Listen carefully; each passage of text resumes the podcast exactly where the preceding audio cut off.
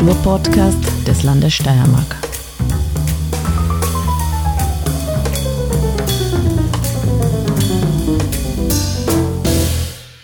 Herzlich willkommen beim Kunstfunken, dem Kunst- und Kulturpodcast des Landes Steiermark.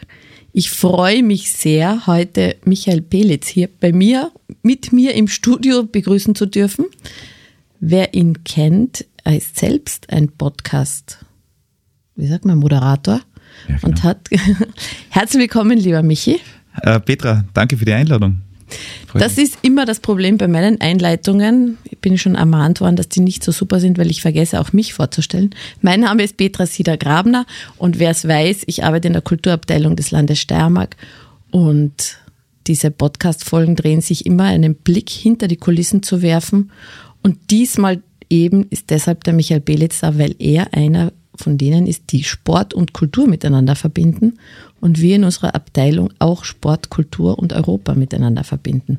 Und deshalb freue ich mich auf ein spannendes Gespräch. Mhm. Lieber Michael, darf ich dich bitten, kurz aus deinem Leben zu erzählen? Ja, wo soll ich anfangen? Genau, das, das ganz am Anfang. Ganz. genau, starte ganz am Anfang. Es ist, ähm, wenn man dich im Internet sucht und so eine Biografie von dir findet, dann sieht man da ganz viele Dinge und Tätigkeiten, die heißen seit. Du arbeitest seit, mhm. Mhm, du machst das Theaterfestival Spleen seit. Du bist mhm. äh, Presse- und Öffentlichkeitsarbeiter für das Mezzanin-Theater seit. Du ähm, machst deinen Podcast mhm. Black FM, wo sich eigentlich um Sturm Graz dreht. Darf man dazu sagen? Ja, sicher, ja? unbedingt. Seit 2016. Und wen sonst? genau. Und so sind wir schon mittendrin. Ähm, ja, diese vielen Seit. Und ich mhm. weiß auch, wir kennen uns ja, weil du Pressesprecher bei der Regionale warst. Das, genau. war, auch, das war einmalig 2012. Also bis. Genau, bis 2012.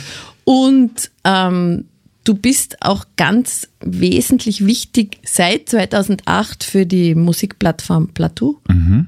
die es aber eigentlich seit 2003 gibt. So ist es, genau. Äh, ja, also das seit, ich glaube, mein Lebenslauf oder so habe ich nie mehr geupdatet. Ich habe das nie wirklich massiv braucht. Ich glaube 2012 ist das letzte Mal bei der Bewerbung oder 2011 bei der Bewerbung für die Regionale. Da bin ich auch irgendwie so äh, eigentlich äh, zufällig dazugekommen, aber das hat super gepasst. Ich mich dann nur deswegen beworben, weil es nah von meiner Wohnung war. Für, für weitere Wege, na, stimmt überhaupt nicht. Nein, es hat mir eigentlich riesen Spaß gemacht und es war äh, echt eine super spannende Herausforderung äh, in Mura damals. Und äh, ja, die anderen Sachen, boah, mh, hm, seit, also bei welcher Sache fangen wir an? Bei, hm, bei Plateau hm, vielleicht. Plateau. Ja, äh, ja, seit 2003 gibt's Plateau, eben gegründet von Jan-Peter Martens, äh, der damals bei Sturm Graz gespielt hat.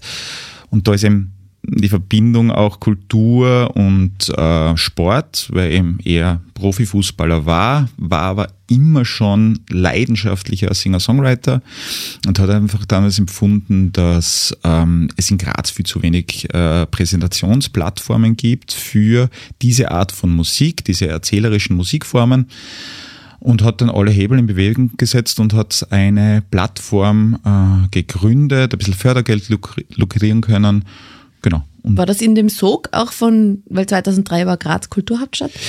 Das, ehrlich, das weiß ich gar nicht so. Das ist, weil das ist dann äh, im Juni, glaube ich, ist der Verein offiziell gegründet worden.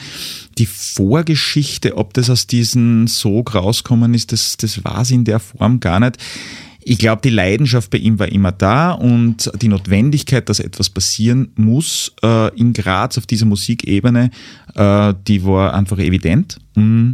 Und ja, der hat das dann bis 2000, Ende 2007 gemacht und ich mit meiner Band damals, mit meiner damaligen Band Radio Laut, habe ich an, äh, bei zwei Events, einmal mit Zuschlag und einmal in Graz gespielt. Und äh, ich habe dann den Jan Bieter irgendwie kennengelernt und damals mit dem Burkhard Boschinger äh, sozusagen als, als Kollegen die Plattform dann weitergeführt. Der Jan Bieter hat mich gefragt, der Burki war dann eher mehr für das Administrative verantwortlich äh, und ich habe dann mehr so Bands gescoutet, das Künstlerische gemacht und wir haben auch in diesem, also wirklich gleich am Anfang die äh, Serie Plateau Montag in der Scherbe äh, entwickelt, äh, wo wir jetzt kommenden Montag ähm, die 250. Ausgabe haben. Wahnsinn. Wahnsinn, gell? Ja. Wirklich? Das ist wirklich, wirklich unfassbar. Also ich denke mal, seit fast 15 Jahren machen wir das jetzt und es macht genauso viel Spaß jetzt noch ähm, wie eh und je. Und vor allem, wir haben KünstlerInnen dabei, die einfach in diesem Rahmen nicht zu sehen wären. Ähm, und ist es so, dass dann öfters welche dabei waren, die dann erst richtig berühmt wurden? So als Sprungbrett? Ja, schon. Also da, es gibt ja einige, also wie zum Beispiel Philipp Sahler, der dann mit Farewell the Ghost oder Effi, also äh, Thomas mhm. Petritsch, äh, der dann mit Granada, äh, Paul Blut, äh, die ganze Partie von Viech zum Beispiel, aber auch Künstler, die international einfach wirklich dick da sind, wie Scott Matthew hat, hat dort gespielt, Willie Mason hat dort gespielt. Äh, jetzt hatten wir eine sehr junge Songwriterin aus Belgien, Meskere Mess bei uns uns, die einfach in diesem Rahmen sicher nicht mehr äh, zu sehen sein wird, weil die wird einfach explodieren in den nächsten Jahren. 100%. Die wird zu berühmt. Dann die wird zu berühmt und zu groß, obwohl wir haben schon ein bisschen Angst gehabt, äh, solche Bands sind dann immer großer Rider und wir haben gesagt, eine Scherbe, so ein kleiner Backstage okay. und das Ganze. Und die waren aber super herzig und haben, haben, haben sie extrem wohl gefühlt, haben gesagt, das war einer, eines der besten Konzerte auf der Tour. Okay, mhm. also die Scherbe am Landplatz ist das ein Fix-Spielort?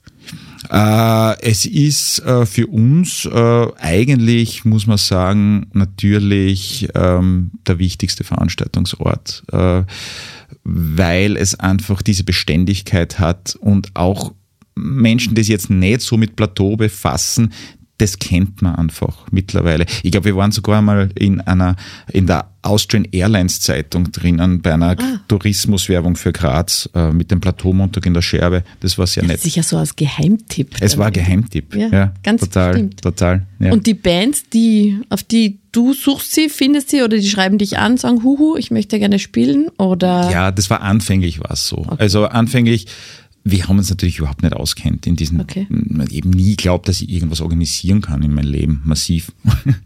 Also das war so der Beginn. Das war der Beginn. Okay. Und irgendwann lernst du das alles. Du lernst, ich habe jetzt gedacht, wie ich damals E-Mails geschrieben habe und wie ich jetzt E-Mails schreibe und wie hart die teilweise argumentiere ja. mit, mit Managements und, und, und Booking und so weiter.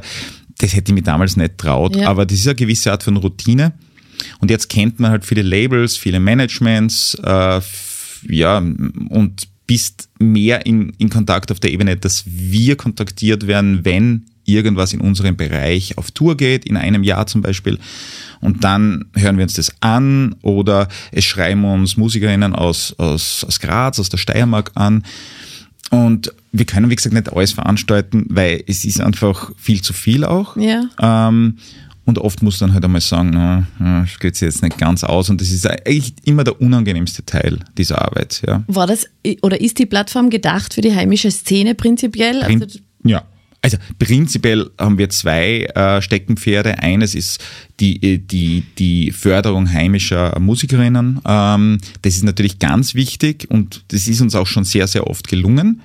Aber wir haben auch, das zweite ist äh, die Genreförderung selber. Weil dieses Genre ist einfach und das war auch der Grund, warum diese Plattform entwickelt worden ist, dieses Genre war einfach immer unterrepräsentiert. Mhm.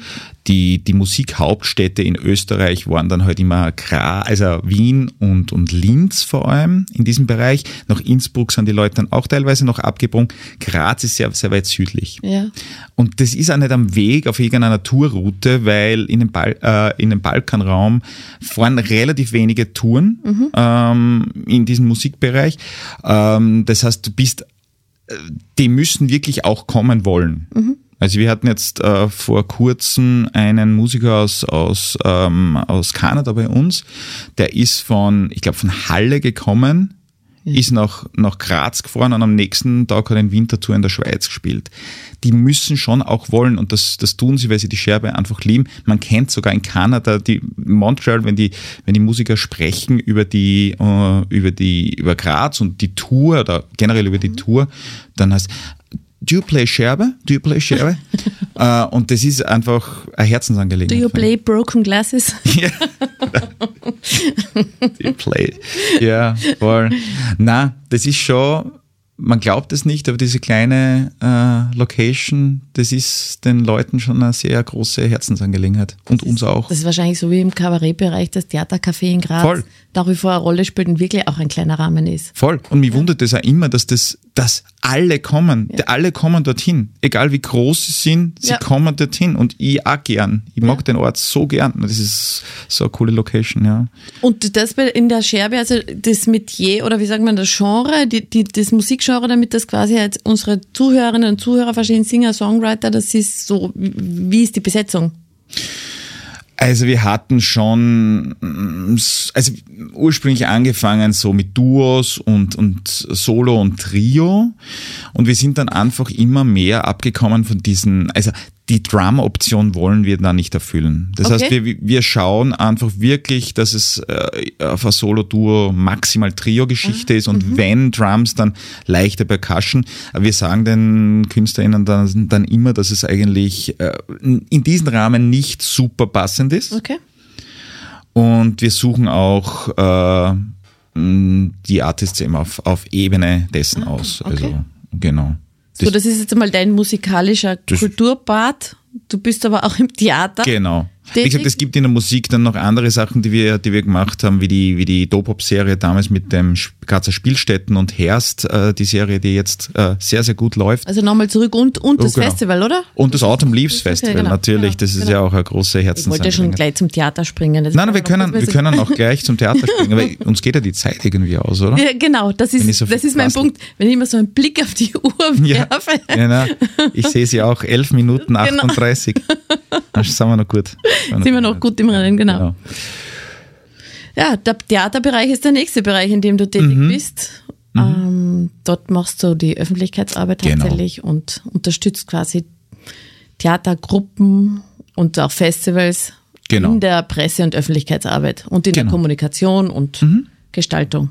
Genau, also das ist hauptsächlich das, was ich mache. Ähm, dann kommt immer wieder so grafische Sachen auch dazu, aber hauptsächlich eben Pressearbeit, Textarbeit, äh, Social Media, also alles, was in diesen Bereich hineingehört.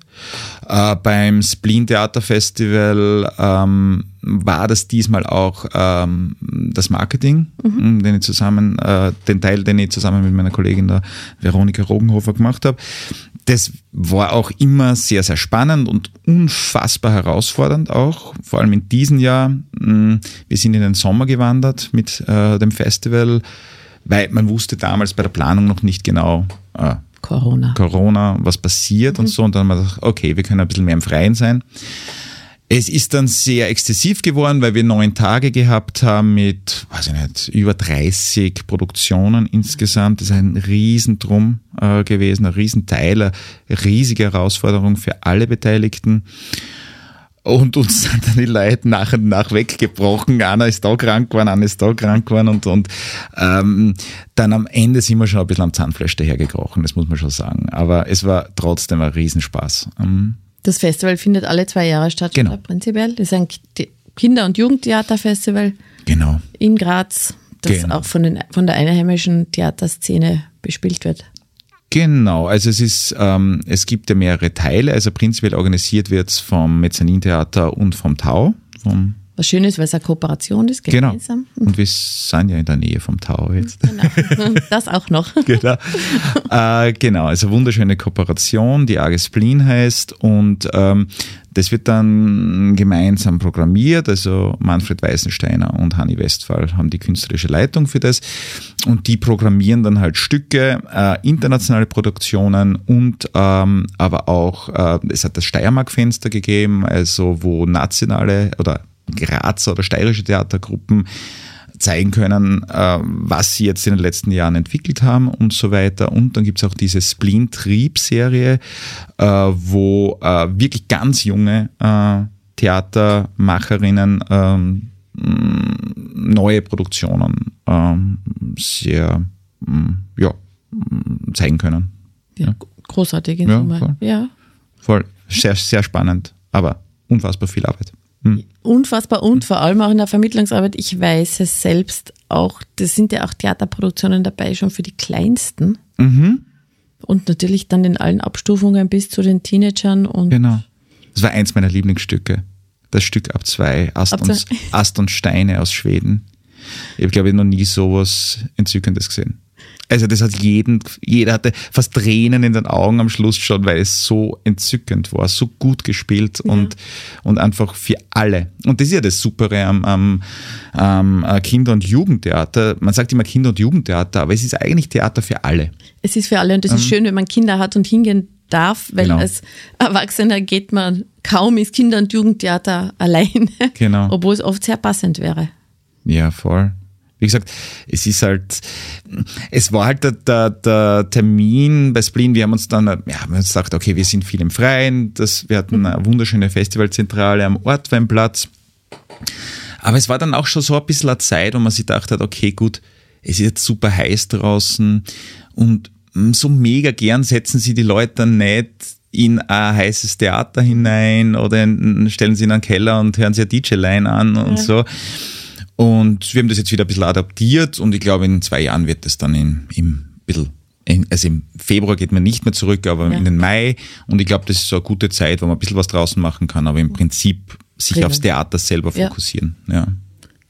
Das ist jetzt der nächste Teil deiner ah, okay. Arbeit. So, und jetzt gibt es ja quasi diese Verbindung zum Sport. Mhm, mhm.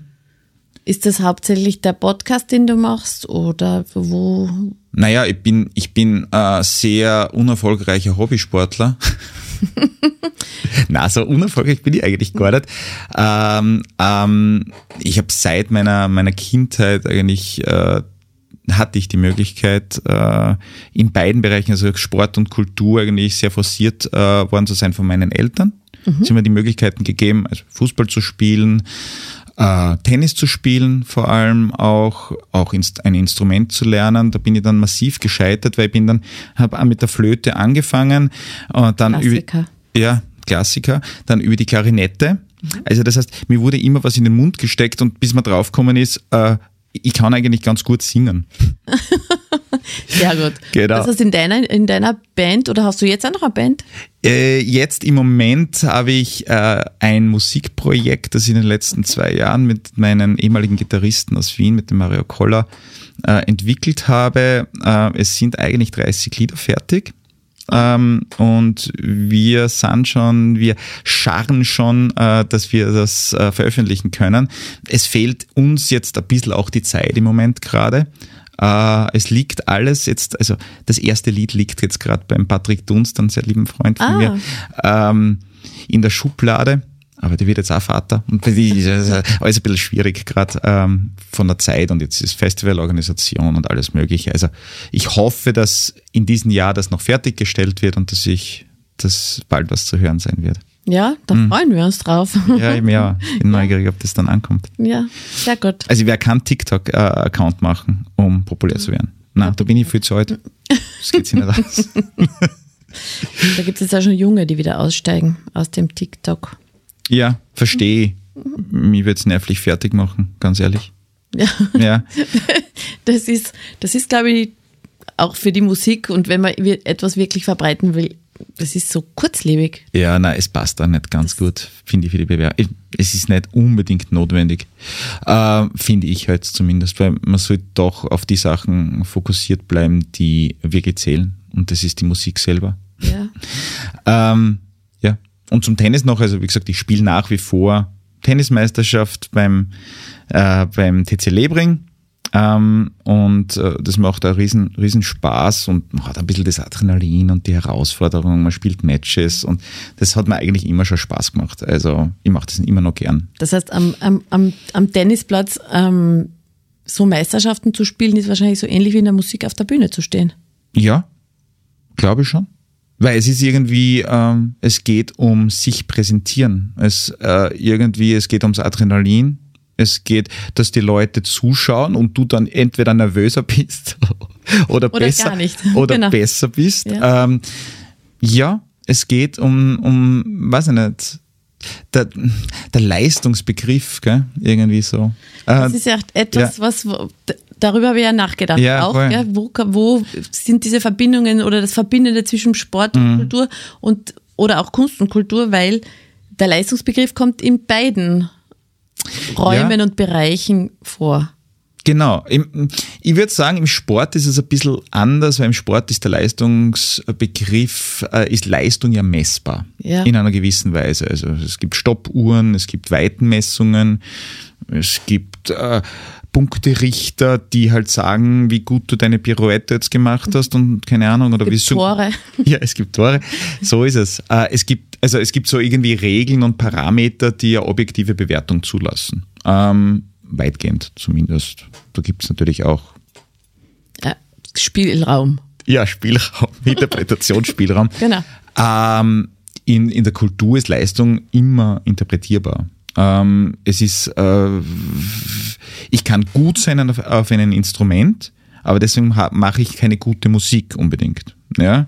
Ähm, also irgendwie, mir kann ein Kritiker für meine, meine Musik irgendwie in den Boden stampfen, aber wenn wer anderer findet es gut. Ja. Ja, also das heißt, es ist immer dieser, dieser Aspekt des, der Interpretation dahinter. Das auch noch. Und ich glaube, gerade in Kunst und Kultur ist die Leistung mit der Qualität verknüpft. Äh, wie meinst du das? das, wie, wie Kunst und Kultur in der, in, in der Qualitätsebene verstanden wird. Ich würde zum Beispiel Leistung in Kunst und Kultur nicht über Quantität messen, gemessen haben wollen, sozusagen, sondern, sondern einen Qualitätsbegriff, der natürlich nicht messbar ist. Genau. Na schon, ich meine, Sachen, ich glaube, man So kann sich, genau, man kann sich einig sein, dass gewisse Sachen gut sind. Genau, genau. Ähm, auf der Ebene, okay, gut, mir muss das jetzt nicht gefallen, Ja. aber es ist, ich muss zugeben, es ist gut gemacht. Genau. Ja? Es ist technisch in Ordnung, Genau. es, ist, es ist handwerklich in Ordnung. Genau. Aber umgekehrt können technisch, äh, Sachen, die technisch nicht in Ordnung sind, auch gut sein. Und das ist, und das ist, das ist das Wunderbare eigentlich an Musik. Ich kann was anderes machen, muss jetzt technisch nicht super sein, aber ich kann unglaublich gute Ausstrahlung haben Ja. und ich kann Leute begeistern. Ja. Und ich glaube, das ist, das ist äh, der große Unterschied. Im, im, Im Sport wird das nichts bringen, wenn ich technisch ein komplettes Ei bin, werde ich wahrscheinlich äh, keinen Erfolg haben. Ja. Ich meine, Thomas Muster war großartiger Tennisspieler, Nummer eins der Welt. Ja. Technisch hat man sich das nicht anschauen können. Also das war, Das, das, ist war, natürlich, das, das war schwierig, ja. wenn man dann ein Profi ist und weiß, wie man jemanden beobachtet, wie er dann wie was macht. Ich finde das Naja. beim Skifahren so erstaunlich, wie unterschiedlich die die Piste runterfahren. Das sehe ich habe das Gefühl, auch als Superlaien kann ich sehen, dass die ganz verschiedene Haltungen haben und auf ganz verschiedene Dinge Wert legen, wie sie Skifahren. Ja, voll. Ich war, ich war ja eine Zeit lang, ich war ja eine Zeit lang auch äh, kleine, also, also Kinder ähm, unterrichtet bei den ersten Schritten äh, am Stuleck damals in der Skischule. Ähm, ähm, also denen habe ich praktisch Skifahren beigebracht. Die Eltern haben sie irgendwie abgegeben am Montag in der Früh und am Freitag sind die Kinder schon überall mitgefahren. Ja. Je, jede Piste runter. Also du bist Skilehrer auch noch. Naja, ich Skilehrer, ich bin nie jetzt eine massive Ausbildung gemacht, aber ich habe immer, ich hab als Kind Kinderskirennen gewonnen und ich ka- kann das ganz gut. Ich, bin jetzt 15 Jahre nicht Ski gefahren. Ich habe das ganz gut können und ich bin dann in der Früh immer mit den, ähm, mit den ganzen wirklich ausgebildeten Skilehrern sind wir den ersten Lift draufgefahren, vor den Kursen noch und sind dann diese äh, Geschwindigkeitsstrecke gefahren, also diese, die noch ganz frisch präpariert war, dann hat man zwei Euro reingehauen Ja. und, und ist um die Welt gefahren.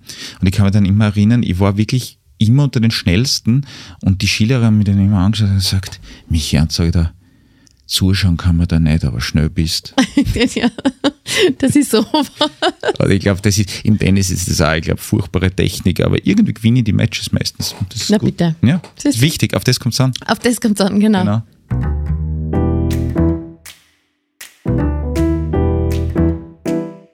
Ja, Ja, und jetzt, du hast einen Begriff schon gesagt, Mhm. nämlich die Begeisterung. Und es gibt ja Menschen, es gibt ja Sportbegeisterte und Kulturbegeisterte. mhm, mhm. Wie hast du das Gefühl, wie kompatibel begeistert sind diese zwei Bereiche? Mhm.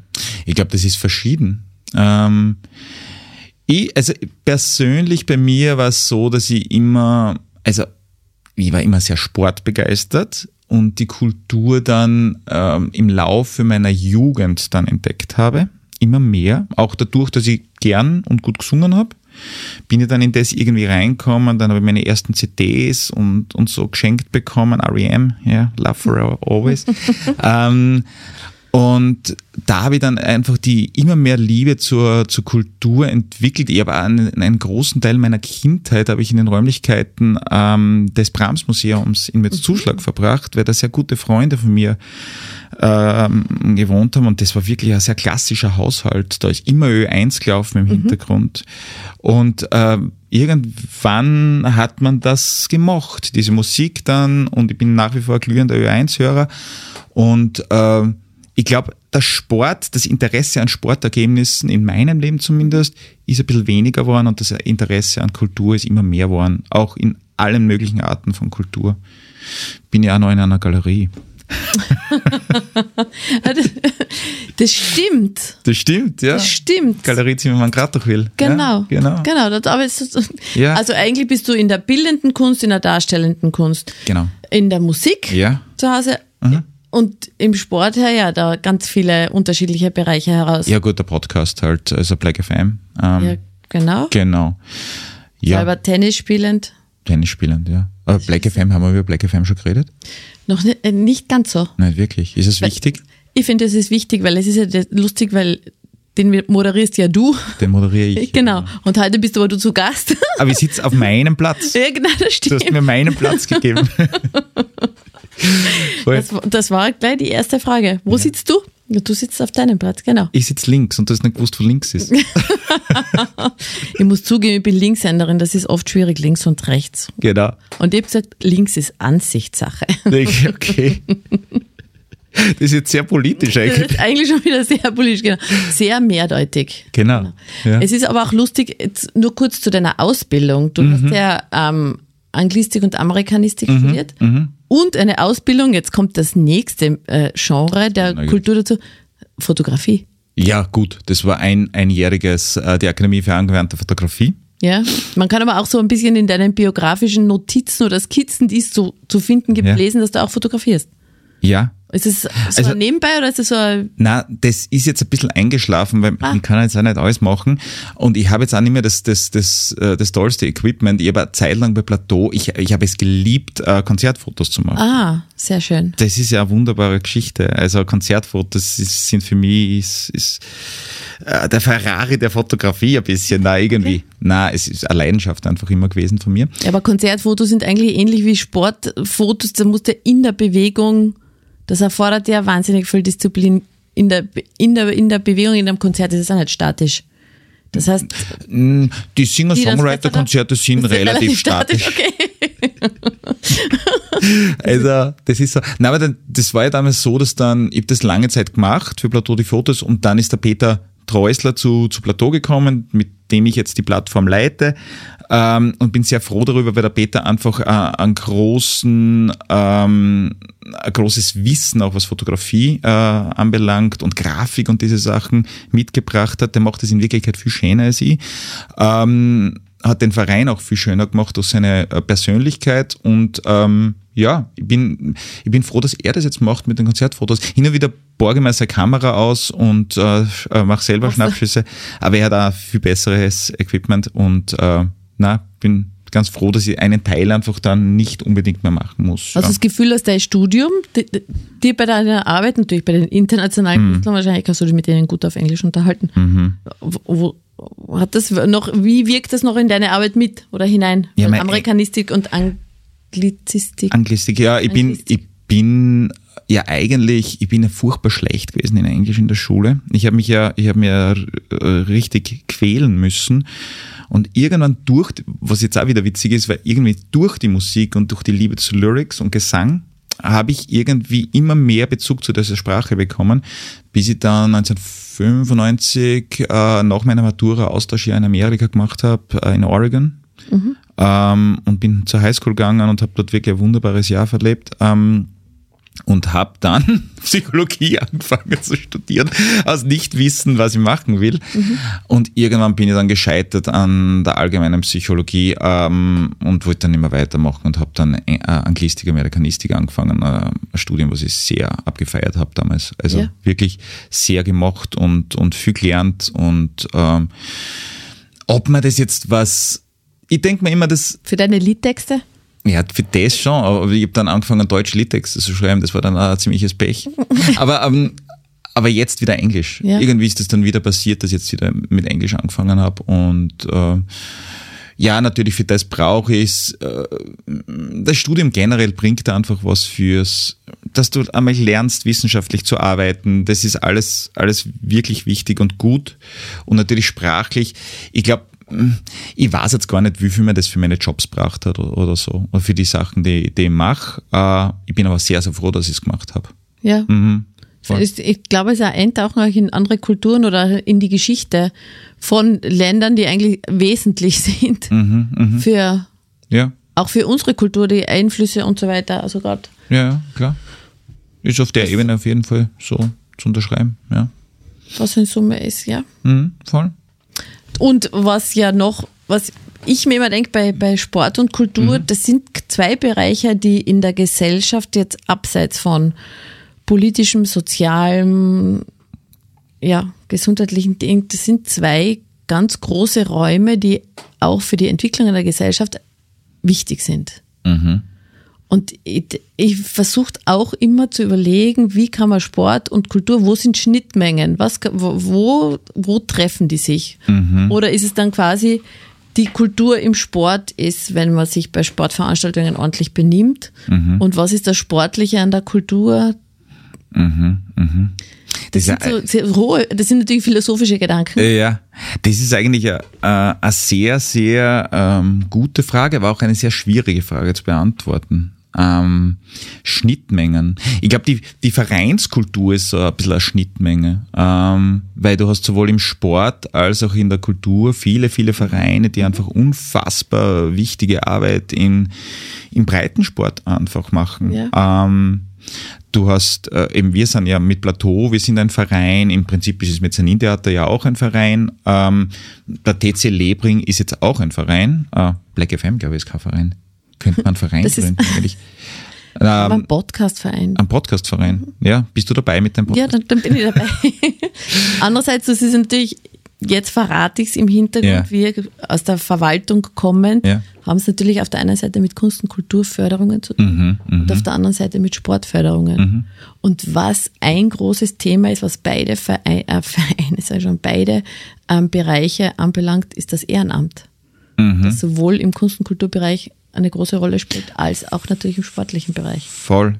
Na, ist, ich sehe das ja auch so und ich finde, diese Ehrenamtlichkeit ist ja auch boah, extrem wichtig. Also ich kenne das vor allem vom TC Lebring, wo unfassbar viele Leute einfach helfen, dass das einfach ein schöner Verein wird. Also wo einfach, wo es einen Obmann gibt, der halt unangenehme Sachen teilweise macht, Sachen organisiert oder einen sportlichen Leiter oder auch die, die Mutter des sportlichen Leiters, die den Kuchen rüberbringt. Ja. Und äh, das finde ich einfach echt nett. Ja? ja. Und ich habe Tennisvereine in meinem Leben äh, kennengelernt, wo ich einfach nur flüchten wollte, wo einfach das ist ja das Schwierige auch an Vereinen, dass es dann immer diese Grüppchenbildungen gibt und Leute ausgeschlossen sind und so. Das erlebe ich dort nicht.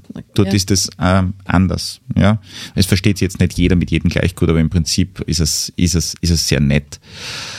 Äh, was war die Frage?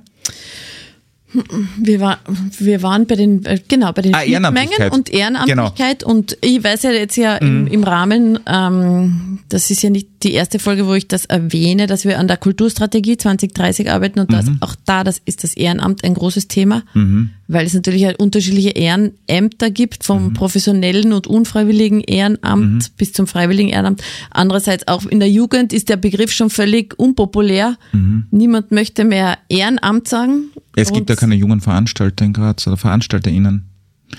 Das ist ja das nächste Thema. Also wir merken ja in Department, äh, mit denen wir sehr eng äh, sind, oder äh, LLY, Love, Loves You Music, also der Fabio Steiner äh, und Plateau, wir arbeiten ja sehr viel zusammen. Ähm, also die Ebene gibt es aber nochmal zum Ehrenamt. Ähm, ich finde es, ich find's, also ich kenne das jetzt, ich habe das ja auch lange Zeit ehren, also rein ehrenamtlich gemacht, das mit Plateau, aber irgendwann geht sich das einfach hinten und vorne mehr aus. Wenn du 40 Konzerte plus ein Festival im, im Jahr veranstaltest und wirklich viele, viele, viele hunderte Stunden im Jahr dafür arbeitest, boah, irgendwann wird das, geht sich das einfach ohne irgendwie eine Rückvergütung einfach nimmer aus, weil das ist einfach unfassbar stressig. Und das ist ja sowieso in deiner Arbeit so, du hast so viele unterschiedliche mhm. Berufe, mhm. Mhm. die du unter einen Hut zeitlich mhm. auch zu bringen hast. Der Tag hat auch für dich nur 24 Stunden. Ja, voll. Und es ist ja, irgendwann, irgend, lange Zeit schafft man das ja, ja. Ähm, aber irgendwann denkst du, okay, jetzt arbeitest du das ab, das ab, das ab. Jetzt hast bis früher hatte ich vier Jobs quasi, ja. neben Black FM noch. Das ist dann sozusagen äh, daneben noch gemacht habe. Und das Schwierige an mehreren Jobs ist einfach immer, du arbeitest für eine Sache, für diese 25 Prozent, jetzt voll. Und währenddessen glauben die anderen 75 Prozent, du tust gerade nichts. Mhm. Und du musst diese Säulen immer wieder runterkriegen, diese Arbeit runterkriegen. Und irgendwann bleibt dann was hängen und denkst, oh, das habe ich jetzt vergessen und so. Mhm. Und das ist einfach sehr, sehr stressig. Mhm. Einfach. Äh, aber ich wollte nie einen Job haben. Ich wollte, also damals zum, also ursprünglich nicht. Ich meine, ich würde mir zum Beispiel wünschen, wenn ich mir jetzt aussuchen könnte, äh, nur Platon zu machen. Ja. Und davon leben zu können. Davon leben zu können. Das wär, würde ich großartig finden. Aber Black dann FM würde es trotzdem machen. Ja, das kann man nebenbei machen. Blöd reden über Fußball, das geht sich immer aus. Na, aber natürlich würde man dann vielleicht, wenn ich nur Plateau machen würde, würden wir dann der Kontakt irgendwie auch zu der bildenden Kunst, wo ich auch irgendwie reingeschlittert bin, das würde mir schon fehlen. Oder, oder die, die Menschen im Mezzanintheater, das würde mir schon fehlen. Ja. Und irgendwie ist das schon sehr erfrischend, wenn du eine Sache machst, äh, die deine Leidenschaft vielleicht ist, Musik und alles, aber dann plötzlich bis zehn Minuten später in einem komplett anderen Bereich und du, der Horizont erweitert sich komplett. Ja. Und das, das finde ich schon super. Kurz noch zu mhm. deinem Podcast. Wie bist du damals auf die Idee gekommen? Weil 2016, das ist jetzt eigentlich schon sechs Jahre her. Mhm. Damals waren Podcasts am aufsteigenden ja, ja, wir, Ast. Wir waren die Ersten. Eigentlich wir waren die Was? Ersten, die einen vereinsunabhängigen Podcast äh, über einen Bundesliga-Verein in Österreich gemacht haben. Ja. Und es ist also aus der Geschichte erwachsen, dass ich damals, wann war das, 2010 herum, weiß jetzt nicht mehr genau, äh, zu Sturm 12 gekommen bin. Okay. Äh, Sturm 12 war eine Plattform, wo wir uns unabhängig mit dem Verein äh, befasst haben, aber wir haben halt den Spieltaktiker gemacht, wir haben Hintergrundberichte gemacht und jetzt letztens mit dem Lukas Lattinger geredet vor dem Stadion, also der ja Wien heute moderiert, mhm. Äh, der ist aus Sturm 12 rausgekommen. Lukas Matzinger, äh, der einer der Chefredakteure von Falter ist, ah. ist rausgekommen. Jakob Dohr, der bei Servus TV Chef von Dienst ist, ist aus Sturm 12 rausgekommen. Okay. Ähm, ähm, der Jan Machert ist äh, bei der, beim Standard jetzt, äh, der ist aus Sturm 12 rausgekommen äh, Jürgen Pucher und Aber Sturm Christopher 12 war eine, war eine Plattform. Das war eine, jetzt gibt es Sturmnetz ja. und davor hat es Sturm 12 gegeben und ähm, wir haben einfach versucht, auf einer sehr guten Ebene, also auch intellektuell, uns mit diesem Sport, mit diesem Verein zu befassen. Haben uns sehr, sehr viele Feinde gemacht damals. Damals ist man nicht gut umgegangen damit. Also wir sind sehr oft boykottiert worden, sehr oft zitiert worden zum Verein, haben uns sehr oft Sachen anhören müssen. Mhm. Ja, dann kam, dann ist das irgendwie ausgelaufen, das Projekt, und wir haben uns einfach gedacht, Jürgen Pucher, Frank Wonisch und ich haben uns einfach gedacht, wir machen jetzt eine andere Schiene, wir machen einen Podcast. Oh und das läuft seit 2016, Sturm Graz on Ear, Black FM. Und Worüber berichtet ihr? Ja, also wir haben sämtliche Trainer bei uns gehabt. Ähm, da brauche ich jetzt nicht gendern, weil es waren wirklich nur Männer. Ähm, sämtliche Trainer bei uns gehabt, ähm, was unfassbar spannend war. Also Leute wie Franco Foda vom Mikrofon zu haben und dann so die eigenen Fähigkeiten zu testen, wie man aus diesem Menschen etwas Sinnvolles herauskriegt. Und es ist uns damals sehr gut gelungen. Da hat uns der selige Martin Blumenau damals auch sehr, sehr gelobt ja. für dieses Interview. Wir hatten Esther El Maestro, ähm, ähm, Vogel, äh, Roman Melich, was ein ziemliches Desaster war, äh, live in der Scherbe damals vor dem Mikrofon. Wir hatten Günter Kreisel, Sportdirektor, äh, Schicker, Chris Ilzer. Und die kommen einfach auch sehr, sehr gern Ja. da haben wir das Gefühl, Jörg Siebenhandel war bei uns, es war ein super Typ, eine super Sendung. Ähm, die kommen gern und, und wissen, die kriegen hin und wieder schon eine auf den Deckel von uns, aber das ist dann nicht so furchtbar beleidigt, wie das damals äh, äh, Gerd Goldbrich war, der uns boykottiert hat auf allen Ebenen. Und, und ähm, jetzt läuft es halt auch gut bei Sturm. Ja. Ich möchte die Zeiten erleben, wo es vielleicht einmal, also ich möchte sie eigentlich nicht erleben, aber ich hoffe, dass es dann, dass die Leute auch mit der Kritik umgehen können, wenn es einmal nicht so ganz so gut läuft und wir hin und wieder ein bisschen schärfer diskutieren müssen. Ja, aber sehr spannend, weil in Wahrheit Ja.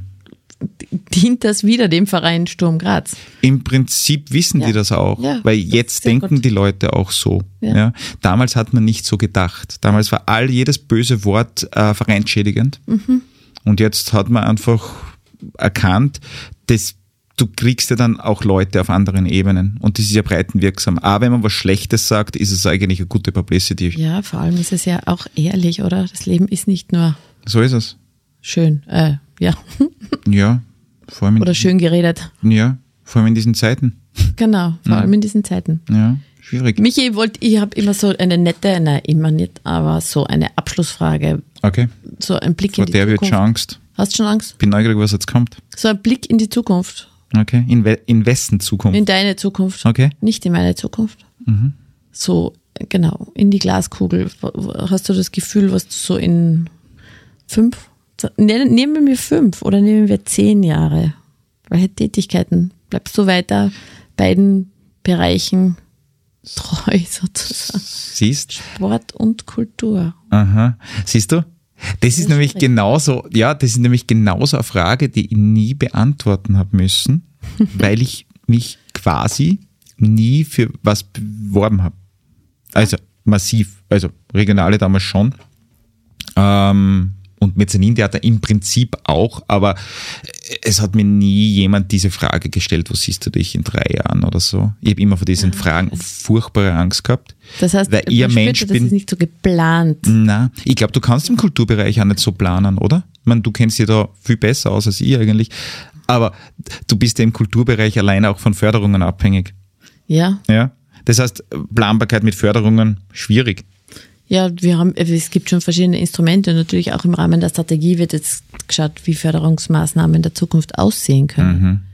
Weil das So natürlich einen Podcast ein mit dir über das machen? Genau. du machst es dann umgekehrt. Genau. Ja, da frage ich dich. Aber ganz böse Fragen da. Ganz, ganz wo ich dann immer stotter. Ja. Na, ah, mein Gott, äh, Aber man spürt ja diese Leidenschaft für beides, gell? Und das ist ja Voll. natürlich, ich finde das ja großartig, wenn man einen Beruf haben darf, wo der leidenschaftlich getätigt werden kann. na, schau, ich, ich, ich hoffe, ich darf da jetzt gleich äh, ein Mission Statement irgendwie abgeben. Ich hoffe, dass auch von den FördergeberInnen, Stadt, Land, whatever, Bund, auch gesehen wird, was für wichtige Arbeit Vereine auf der sportlichen und auf der kulturellen Ebene leisten. Und diese Vereine müssen jetzt nicht groß sein, aber sie müssen. Es muss alles daran gesetzt werden, dass sie unterstützt werden. Denn wenn nur die Großen unterstützt werden, haben wir ein massives Problem. Die Leute werden ausgeleiert und, und werden einfach müde, einfach alles äh, ohne finanzielle Mittel im Hintergrund zu machen. Äh, es, es geht irgendwann nimmer und jetzt leben wir in so Zeiten, wo man eben nicht weiß, wie die Kulturbudgets sich entwickeln Ja. und äh, ich weiß, ihr vom Land habt auch nicht alle Möglichkeiten und alle Mittel, aber auch auf der Ebene, wenn man sagt, okay, man macht jetzt einen Förderantrag, man füllt Förderungen aus ähm, und kriegt dann die Fair Pay-Ebene, dann macht man ein Konzept und am Ende ist es eigentlich wurscht, dass man das gemacht hat. Vom Gefühl her jetzt für mich, weil es ist eh nicht realisierbar mit den Mitteln, die man, die man dann am Ende des Tages zur Verfügung gestellt bekommt. Aber es, wir müssen, wir müssen uns merken und wir müssen das Ziel haben gemeinsam, dass die äh, MusikerInnen, dass äh, die Sportlerinnen in Österreich, dass äh, die Kultur- und Sportschaffenden auch die finanziellen Möglichkeiten haben, das zu realisieren, was sie können. Denn sonst wird es ganz, ganz dunkel. Äh, Ja. Wirklich ganz, ganz Auch gesellschaftlich. Ja, Ja. das ist, glaube ich, und persönlich muss ich sagen, also wie gesagt, wo ich sein will oder so. Ich will einfach wirklich in diesem Kulturbereich äh, viel machen. Ich will mit Black FM spannende Sendungen machen. M- Mir geht's aber eigentlich ganz gut zurzeit. Sehr Vielleicht wäre ein Job weniger klasse. Ja, Ja. dann kann ich mal hin und wieder ins Schwimmbad gehen. Oder einen neuen Lied schreiben. Oder mein Rückhandslice üben. ja, Desaster ist, Der ist, aber du gewinnst ja trotzdem die Matches. ja, brauche ich nicht. Aber ich spüre auch nicht gegen die stärksten Gegner. Okay. Na, voll. Michi, Ja. vielen lieben Dank. Das war nett. Hat Das war vielen Dank fürs Kommen, fürs Mhm. Plaudern, für diese wunderbaren Einblicke Mhm. aus verschiedenen Perspektiven in dein großartig vielfältiges Leben. Ja, macht Spaß. Und euch allen danke fürs Zuhören und bis zur nächsten Folge vom Kunstfunken. Danke, danke, danke dir. Tschüss. Tschüss.